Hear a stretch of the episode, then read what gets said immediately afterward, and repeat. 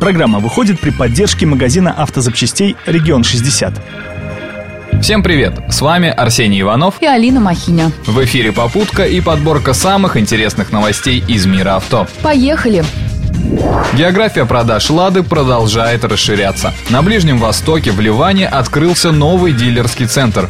Правда, Веста и X-Ray до арабов пока не доедут. Ожидается, что в основном покупатели будут брать нашу Ниву. Недорогой внедорожник с отличной проходимостью, незаменимый друг в условиях пустыни. Но Калина, Гранта и Ларгус также будут представлены в шоурумах. А если учесть, что автомобильный рынок Ливана – это авто стоимостью до 10 тысяч долларов, наши модели придутся очень кстати.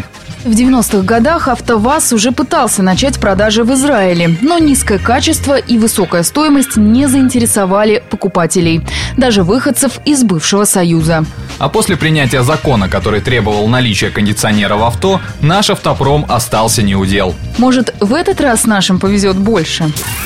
Житель Новосибирской области лишился телефона после мяукающего звонка. А все дело в том, что штрафы надо платить вовремя. Горе-водитель не оплатил 19 штрафов за превышение скорости, задолжав ГИБДД 13 тысяч рублей. И тем не менее спокойно пошел переоформлять авто. Полицейские тут же выявили злостного неплательщика и отправили к судебным приставам. Но молодой человек был готов и к этому. Он предварительно снял все деньги с карты и забыл наличные. Лавкач, однако, не смог оставить дома свой телефон, видимо, ожидая какого-то очень важного звонка. И во время общения с судебными приставами его не самая дешевая трубка стала предательски мяукать. Именно такой рингтон установил владелец гаджета.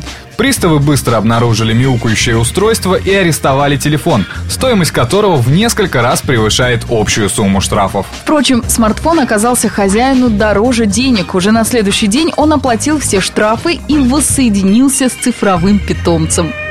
Появится ли на свет автомобиль от Apple, до сих пор не ясно, но компания уже запатентовала ключ для своего несуществующего автомобиля. А ключом будет, как несложно догадаться, яблочный смартфон. Он позволит владельцу дистанционно открывать двери, управлять мультимедийной системой и даже регулировать сиденье. Благодаря такой связи владельцу не придется носить с собой даже ключи. Зато в случае кражи подобного устройства продвинутые владельцы останутся не только без телефона, но и без машины. Японские инженеры всегда славились своими разработками в области робототехники. И в этот раз не ударили в грязь лицом. На саммите G7 был представлен беспилотный робот-такси. Причем весь процесс будет автоматизирован. Необходим лишь смартфон. Скачав приложение, можно вызвать такси, специальные сенсоры откроют дверь, а чтобы начать движение, необходимо поднести гаджет к приборной панели. Правда, пока что в прототипе все еще есть водительское сиденье. Видимо, не так уж и совершенен робот-такси.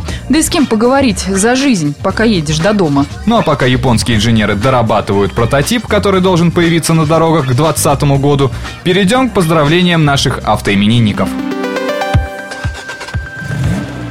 Автокалендарь.